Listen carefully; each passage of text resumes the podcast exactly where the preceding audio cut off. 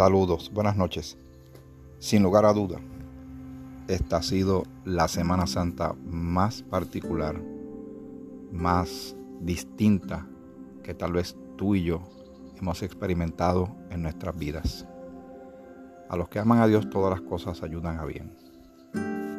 Puede que hoy no entendamos eh, la magnitud, las implicaciones, las repercusiones que esto tenga en el quehacer diario, en la política, en, la, lo social, pero ciertamente debe significar algo y debe hacernos eh, meditar en lo espiritual, en lo que tiene que ver con el Señor, con su palabra, en el presente y lo que venga más adelante en el futuro. Sea el Señor glorificado en todas las cosas. Ya es Viernes Santo. Recordando, no se sabe la fecha exacta, ¿verdad? Que ocurrieron estos acontecimientos de la vida de Jesús en, en ruta al Gólgota, al Calvario, a la cruz, a su muerte y luego a su sepultura. Pero sucedió. Son eventos que sucedieron, que marcan la historia. Es interesante cuando ciertos almanaques dicen antes de Cristo y después de Cristo. Así de relevante es él. El mismo apóstol dice, algunos hablan, eh, mencionan a Jesús por contención, eh, pero como quiera, eh, Cristo es anunciado, ya sea porque alguien lo quiera criticar o porque alguien quiera exaltar su nombre, como quiera Cristo es anunciado. Es muy, es grande su figura, es, es una piedra enorme en el camino de la historia que no debe ser ignorado uno tiene que hacer un ejercicio de imaginación y trasladarse al tiempo y al instante, los minutos y las horas después que los que anduvieron con Jesús, que lo vieron eh, hacer tantas cosas milagrosas, sobrenaturales, que retaban todo lo que ellos conocían, su lógica, lo, lo que veían de día a día, de momento Venga un hombre sanando enfermos, dando vista al, ciego, hasta dando vida a personas que habían muerto. Sorprendente. Caminó por encima del agua. Perdonó pecados. ¿Qué no hizo Jesús? Estuvieron caminando con él en posiblemente el seminario más grande que hubo para ese tiempo. Jesús, Emanuel, Dios con nosotros en forma humana, eh, tomó un puñado de hombres 12 personas, realmente eran 11, había uno de ellos que lo iba a traicionar y, el mundo nunca fue igual después de todo esto. Ellos caminaron con él, se acostumbraron a él, lo veían por varios años, tres años y pico.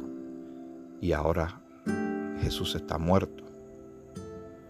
Póngase a pensar cómo, cuál sería el pensamiento de estos hombres luego de ver a su, a su campeón, a su maestro, al enviado de Dios, muerto, sin vida y que lo pusieron en, en una tumba como cualquier ser humano. Sí, Jesús era humano, pero él era, era otra cosa. Era Dios también. ¿Qué pasaría por su mente? ¿Cuán asustados tal vez estaban o confundidos? Mucha de la gente que estuvo frente a todo aquello, algunos gritaban, crucifíquelo, la mayoría, otros tal vez lloraban incrédulos de lo que estaba sucediendo y lo que le estaban haciendo, el abuso, el maltrato a Jesús. Eh, realmente es impresionante y es lamentable, es triste uno imaginarse cómo ellos estaban, cómo estaban sus mentes, su vida, su corazón, su alma, su espíritu medio de ¿y ahora qué? Jesús está en una tumba. Hay testigos de ello, murió. Lo bajaron de la cruz, lo pusieron en una tumba. Y sellaron la tumba y, pusieron hasta guardias porque los enemigos de Jesús le tenían tanto odio que pensaban que tal vez alguien iba a venir por la noche a robarse el cuerpo. Como él había mencionado que se iba a levantar en tres días, ellos recordaron eso. No le creían, pero recordaban muchas de las cosas que él dijo. Y está esa primera noche en la sepultura, el, el Hijo de Dios, Jesús. En esta hora yo quisiera recordar, en esta calma y serenidad de este Viernes Santo, en el año de la pandemia, en el 2020, hemos mencionado mucho y seguimos orando por todos los que tienen que salir a laborar. Salen a trabajar, a servirnos a usted y a mí, algunos a protegernos a usted y a mí, policía, policía municipal, ejército. Están los doctores, las enfermeras, las personas que trabajan en ambulancia, todo, eh, son muchas las personas que están haciendo eh, eh, labores que son para, para beneficio suyo y mío, pero en alto riesgo. Pero en esta noche sí quisiera que recordáramos aquellos que están padeciendo esta epidemia, ya han sido diagnosticados. Gracias al Señor damos por aquellos que ya se recuperaron. Pero algunos están todavía esperando a ver qué va a pasar, cuál va a ser el desarrollo de esta condición en sus cuerpos. Algunos tendrán unos síntomas leves, otros se complican un poco más.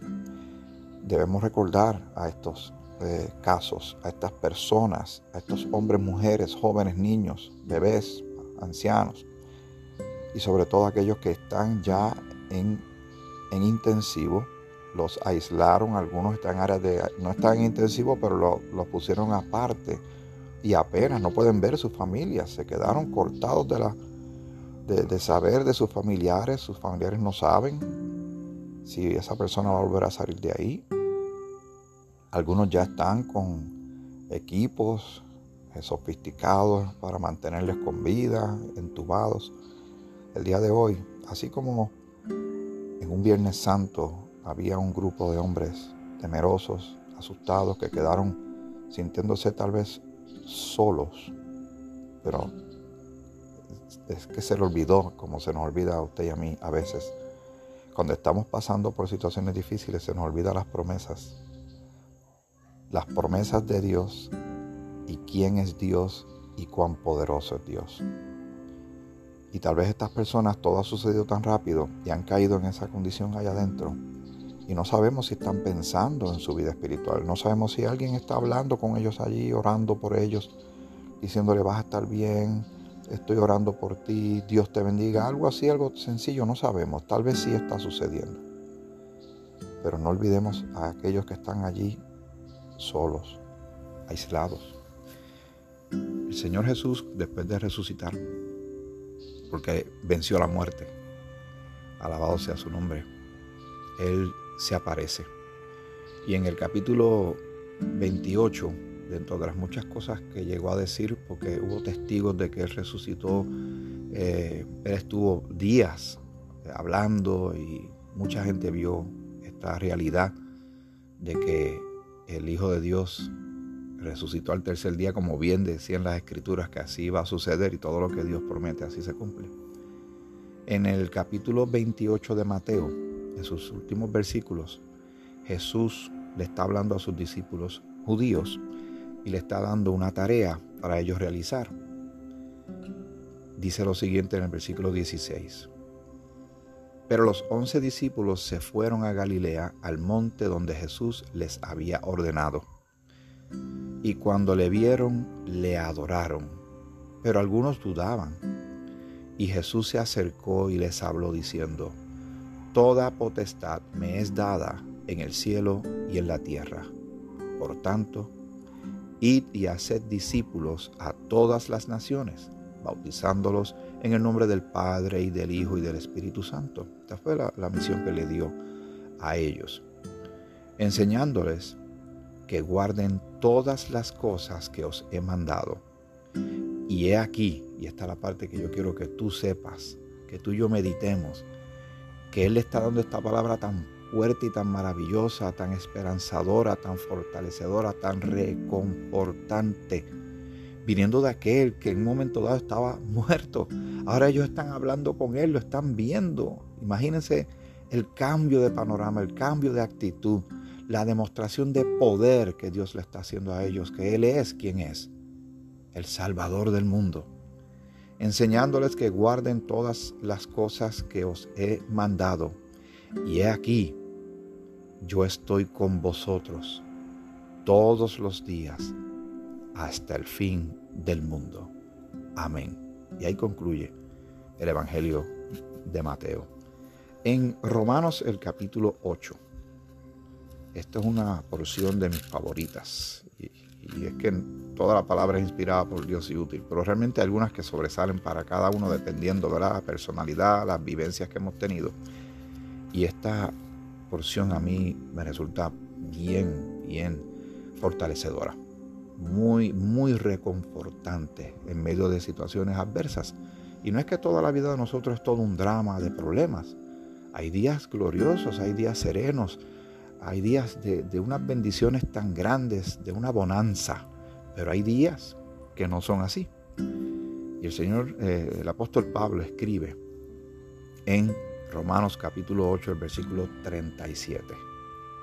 Antes, en todas estas cosas, somos más que vencedores por medio de aquel que nos amó.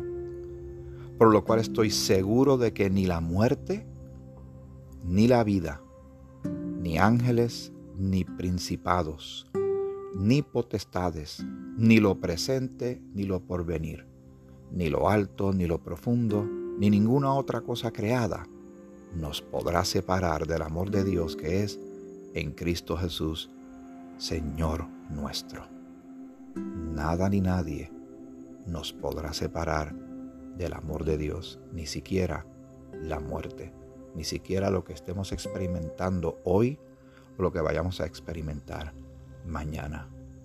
Así de maravilloso y glorioso y majestuoso es nuestro Señor estas buenas noticias otra gente las tiene que escuchar.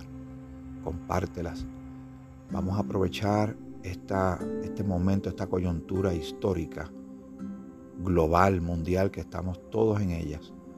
Y los que somos de Cristo, como dice la palabra, que somos luminares, lucecitas, brillando el carácter de Cristo, su testimonio en nuestras vidas en medio de una cultura oscura. Mucha gente está asustada Mucha gente está preocupada y no saben que el Señor dice claramente que estará todo el tiempo. Está con nosotros antes de una tormenta.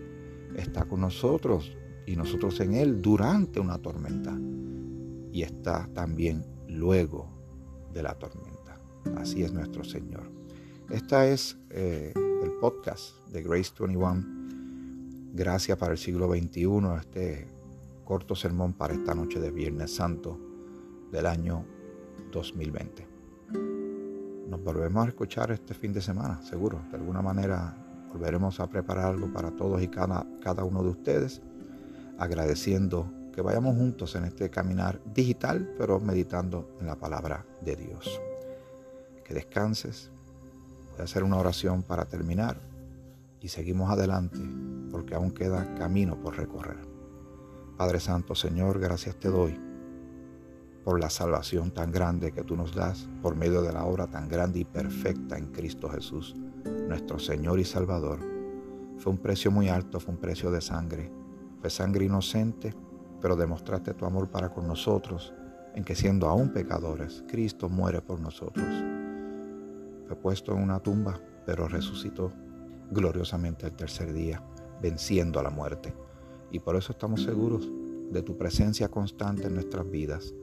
Puede que a veces estemos tan dentro de un hoyo, dentro de una situación, una tristeza, una angustia tan grande que tal vez pensemos que tú nos has abandonado, pero tú no, no lo harás y no lo haces. Esa es nuestra percepción. Es que nuestra mente, nuestras emociones a veces nos engañan, pero confiamos plenamente en tus promesas y en la realidad de que nada ni nadie nos puede separar de tu amor y pensando precisamente en eso, quiero y queremos poner delante de ti a todas las personas que han sido afectadas por el COVID-19, todas las personas que están siendo diagnosticadas. Te damos las gracias por aquellos que están recuperando y ya están saliendo de esta situación.